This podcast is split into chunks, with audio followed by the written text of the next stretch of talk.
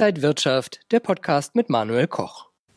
Wir schauen heute auf Delivery Hero. Das Berliner Startup löst die Skandalfirma Wirecard im DAX ab und das schon Ende August, obwohl man selbst auch bisher nur rote Zahlen geschrieben hat. Liebe Zuschauer, herzlich willkommen bei Inside Wirtschaft. Und zugeschaltet aus Frankfurt ist jetzt Robert Halber von der Bader Bank. Herr Halber, vor gut drei Jahren ist Delivery Hero an die Börse in Frankfurt gegangen. Ich war damals selbst mit dabei auf dem vollen Parkett. Seitdem gab es ja wirklich einen rasanten Aufstieg. Wie bewertet denn die deutsche Börse ein Unternehmen, damit es überhaupt in den DAX 30 aufsteigen kann? Bei deutschen Börsen gibt es ja klare Regeln, wann man aufgenommen wird. Das ist der Börsenumsatz und die Marktkapitalisierung. Und gerade in der letzten Zeit, also seit der Corona tobt, ist Delivery Hero ja in aller Munde. Es wird deutlich mehr eben auch bestellt über Delivery Hero und das hat die Aktie auch massiv nach oben gebracht. Das heißt, beide Bedingungen, Börsenkapitalisierung, Umsätze, die stimmen. Nun hat die Firma operativ bisher nur rote Zahlen geschrieben. Muss man da vorsichtig sein oder steckt da einfach so viel Zukunftsfantasie mit drin, dass man diese Risiken mit eingehen muss, um dann in der Zukunft, wenn es schwarze Zahlen gibt, mit dabei zu sein? Man ist im Augenblick der Meinung, man muss massiv investieren in die Zukunft. Das Unternehmen ist eine Wette auf die Zukunft, dass man sagt, wir wollen weltweit vor allen Dingen Randlagen bekannt werden. Da wollen wir im Augenblick für das Unternehmen der Gewinn nicht attraktiv genug. Da denkt man nicht drüber nach. Man möchte erst mal wachsen und später dann, äh, wenn man gewachsen ist, dann sagen, jetzt haben wir auch Gewinne. Das ist natürlich auch immer ein bisschen riskant, ja, weil dass man damit Geld verdient. Äh, die Konkurrenz schläft aber nicht und von daher sagt man, wir müssen jetzt mit Brachialgewalt größer werden, mehr Mitarbeiter haben, mehr Umsätze haben und dann später so eine Marktmacht zu haben, dass es auch kein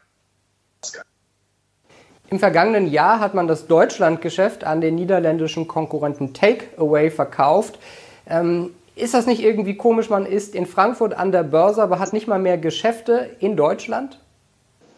Ja, äh, man hat äh, sich dazu entschlossen zu sagen, man verkauft das Deutschlandgeschäft, um mit den Erlösen dann weltweit zu expandieren. Das ist eine Strategie, da kann man sicherlich drüber nachdenken, ob es sinnvoll ist, dass man die Industrieländer, auch Deutschland, dann vergisst, um in Randlagen stärker zu investieren. Aber man denkt, dass die Randlagen höhere Margen bieten. Von daher möchte man dort auf jeden da ist man auch so ein bisschen der Pionier, sodass man sagen kann, man ist zuerst da gewesen, an uns führt kein Weg äh, vorbei. Ist natürlich riskant, weil die Industrieregionen sicherlich ja auch von der Kaufkraft interessant bleiben. Im DAX hat man jetzt sicherlich mehr Sichtbarkeit. Ist das ein, ein Pluspunkt oder ist das vielleicht auch eher ein, ein, enormer Druck, der da auf der Aktie lastet? Ist die erste Bundesliga. Wenn man dort vertreten ist, dann müssen die Fondsmanager die Aktie kaufen. Man ist also in aller Munde äh, definitiv. Und das ist auch für das Unternehmen grundsätzlich positiv. Aber natürlich muss man sich auch diesen Rang weiter verdienen. Man weiß natürlich nicht, was passiert. Wenn Corona vielleicht mal irgendwann, so hoffen wir ja alle, dann nicht mehr da ist, dann wird man schauen, ob das Geschäftsmodell noch so zutreffend ist, man weiterhin auch dann bereit ist, Essen zu bestellen vielleicht dann doch wieder in die Restaurants geht, was ja auch ein Erlebnis ist. Das wird man abwarten müssen. Das heißt, man hat jetzt Freude, aber die Verantwortung, die ist auch relativ hoch, eben diesen Platz im DAX verteidigen zu können. Und das heißt für die Aktie eher Risiko oder eher Chancen für Anleger?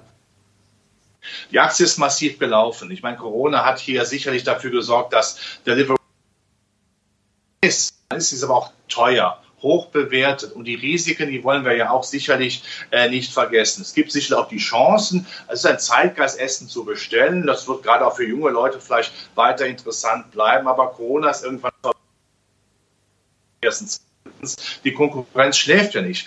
Gerade Takeaway, also diejenigen, die in Deutschland das Geschäft von Delivery Hero ja aufgekauft haben, haben ja gesagt, wir wollen in den Industrieländern sehr stark sein. Dort wollen wir ja Basis weiter aufbauen. Und dann sagen auch die Holländer, wir wollen gar keinen eigenen Lieferdienst haben, ja, die also das Essen von, vom Restaurant X zum äh, Konsumenten Y bringt, ähm, um Geld zu sparen. Man sagt auch in damit kann man gar kein Geld verdienen. Delivery Hero sagt ja doch, das geht längerfristig, aber natürlich ist das auch ein Kostenblock, den man hat. Und äh, wenn man mal jetzt beobachtet, Uber zum Beispiel, die sagen ja, wir könnten ja auch demnächst Essen noch stärker ausliefern, wir könnten auch Apothekenlieferungen bringen oder aus den Supermärkten. Das heißt, die Konkurrenz ist dann schon sehr stark. Und natürlich auch, irgendwann wird die Börse auch sehen, dass dieses Geschäftsmodell dann Geld verdient, dass man auch damit Geld verdienen kann. Da sagt man im Augenblick, da können wir noch nicht zu sagen. Der Konsens der Analysten sagt 2022 oder 2023 erst. Also das ist dann schon die Idee. Grundsätzlich, die scheinen der Börse nach wie vor im Augenblick noch zu fruchten. Ja, jetzt aber auch gerade zu lesen, zum Beispiel Amazon will auch wieder Lebensmittellieferungen ausbauen. In den USA und anderen Ländern gibt es Uber Eats. Ist die Konkurrenz auf dem Markt nicht unheimlich groß, um da große Margen zu erzielen? Ja, wir haben ja kein Produkt, das jetzt irgendwie oder äh, irgendeine schicke Idee im Hightech-Sektor. Man kann diese Idee kopieren.